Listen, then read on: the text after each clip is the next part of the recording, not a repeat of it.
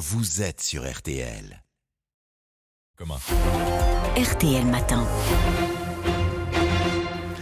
RTL 7h42, excellente journée à vous tous qui nous écoutez. Amandine Bégaud, vous recevez donc ce matin Yannick Noah. Bonjour Yannick Noah. Bonjour. Et merci beaucoup euh, d'être euh, ce matin sur RTL. Vous êtes de retour avec un nouvel album, La Marfée, 12e album. Il sort euh, aujourd'hui.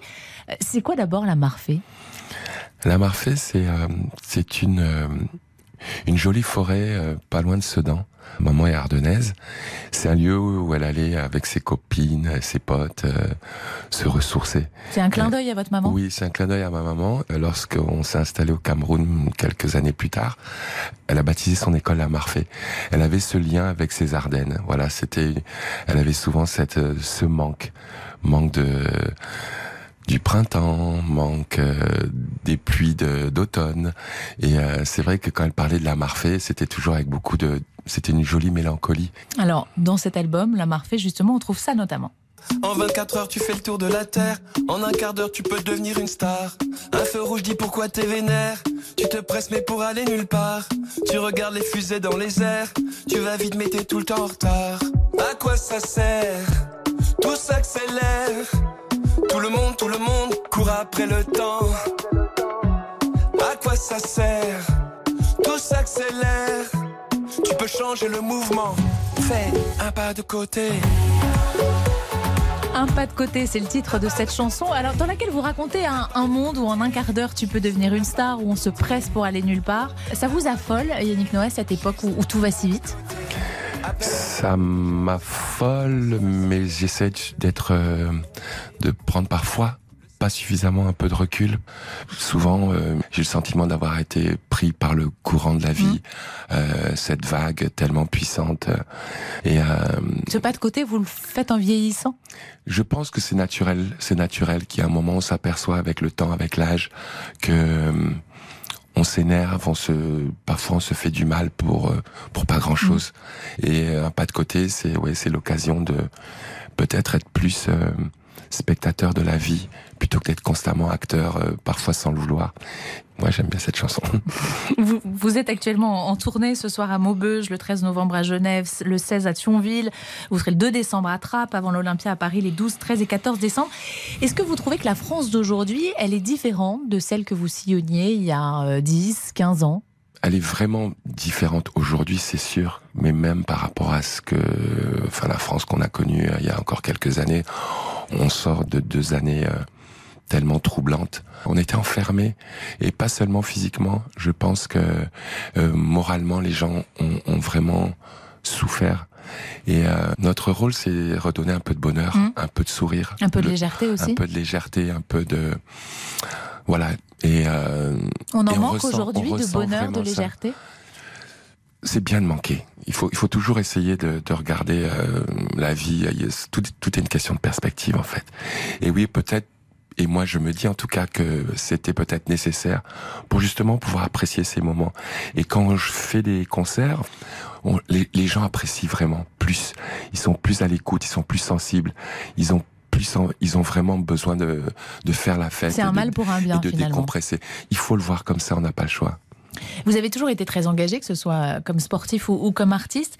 Quel regard vous portez sur notre société? Euh, on, on, disait dans, dans, un pas de côté, euh, vous racontez ce monde en, où en un quart d'heure on devient une star. Elle vous plaît cette société aujourd'hui?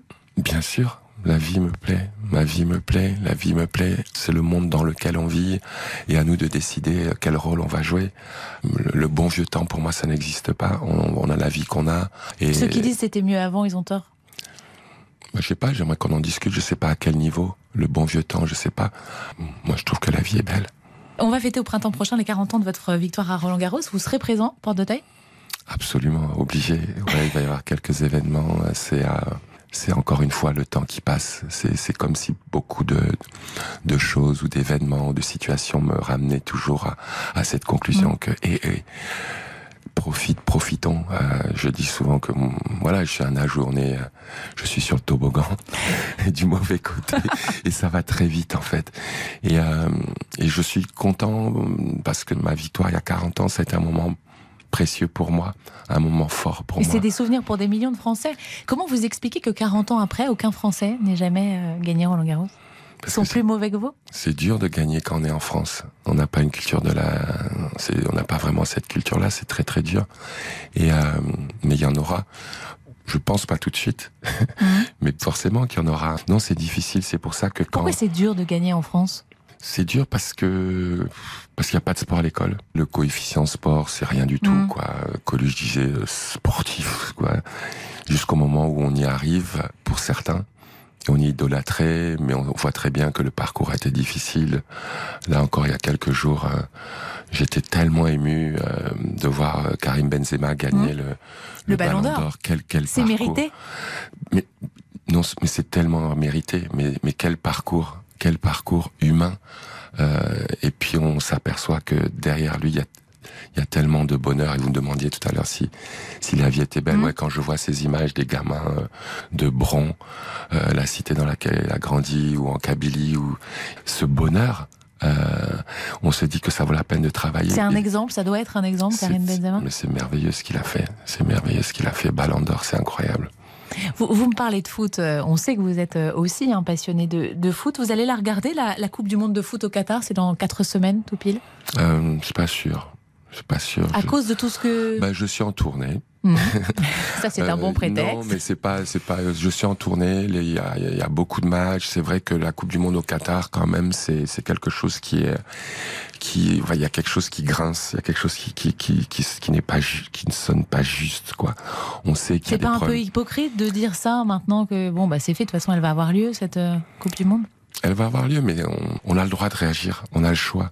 On peut pas être d'un côté euh, sensible à ce qui se passe sur le plan écologique et d'un autre côté tourner le dos malgré la passion qu'on a pour le foot. Le prix payé euh, c'est un peu c'est un peu cher. Et quand euh, vous voyez tout ce qui se passe autour d'Mbappé, peut-être que je pars finalement. Non mais je l'ai pas dit. Ça, ça vous désole Non, moi je dis voilà la France. Voilà, on a un petit gars qui est extraordinaire, comme Benzema et on, on, va essayer de trouver un moyen quand même de lui mettre quelques, glisser quelques pots de banane. Le môme, il est tellement bon, il joue tellement bien. C'est un gamin. On l'aime et ça, on doit là entourer nos, nos champions et nos jeunes d'un amour inconditionnel comme je le ferai pour mon fils, quoi. Encore un mot de ce nouvel album La Marfée. Vous y parlez beaucoup d'amour, de fraternité, euh, de l'Afrique, mais aussi du, du, temps qui passe. Et d'ailleurs, dans notre échange depuis tout à l'heure, le temps qui passe, vous m'en avez pas mal parlé. Vous avez 62 ans aujourd'hui. Pour l'instant, j'ai 62 ans. ça vous inquiète quand même, non? Pas du tout. Ben oui, mais ça revient. Oui, ça revient parce que parce que je, je vois bien ou dans les concerts ou rencontrer des gens qui disent ah ben on a le même âge. Je dis ah ouais, je me rends pas compte. Non mais moi j'ai toujours l'impression d'être à l'intérieur tellement euh, jeune mmh. à l'intérieur. Mais ça me fait pas peur. Ce qui me, mais je, je réalise que voilà, euh, mes grands-parents sont partis, mes parents ils sont partis, et le prochain, ben, j'espère que ce sera moi. J'espère que voilà, je touche du bois. Euh, on dit toujours vivre ici et maintenant, le, vivre le présent, mais c'est pas juste comment une démarche ou spirituelle ou un travail psychologique, mais c'est un fait c'est un fait parce qu'avec le temps, on, on, met de côté les choses qui, qui n'ont vraiment pas d'importance parce qu'on se prend la tête tellement trop souvent pour pas grand chose. La vie, c'est maintenant. C'est l'un des titres euh, euh, de cet album. Un grand merci, Yannick Noah, d'être passé par le studio de RTL ce matin.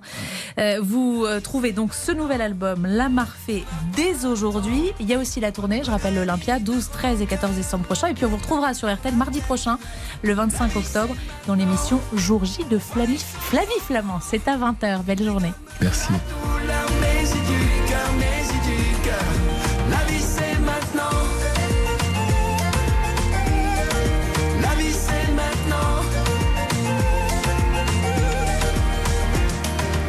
La vie, c'est maintenant sur RTL avec Yannick Noah et Amandine Bégaud. On va retrouver Philippe Cadrivière dans un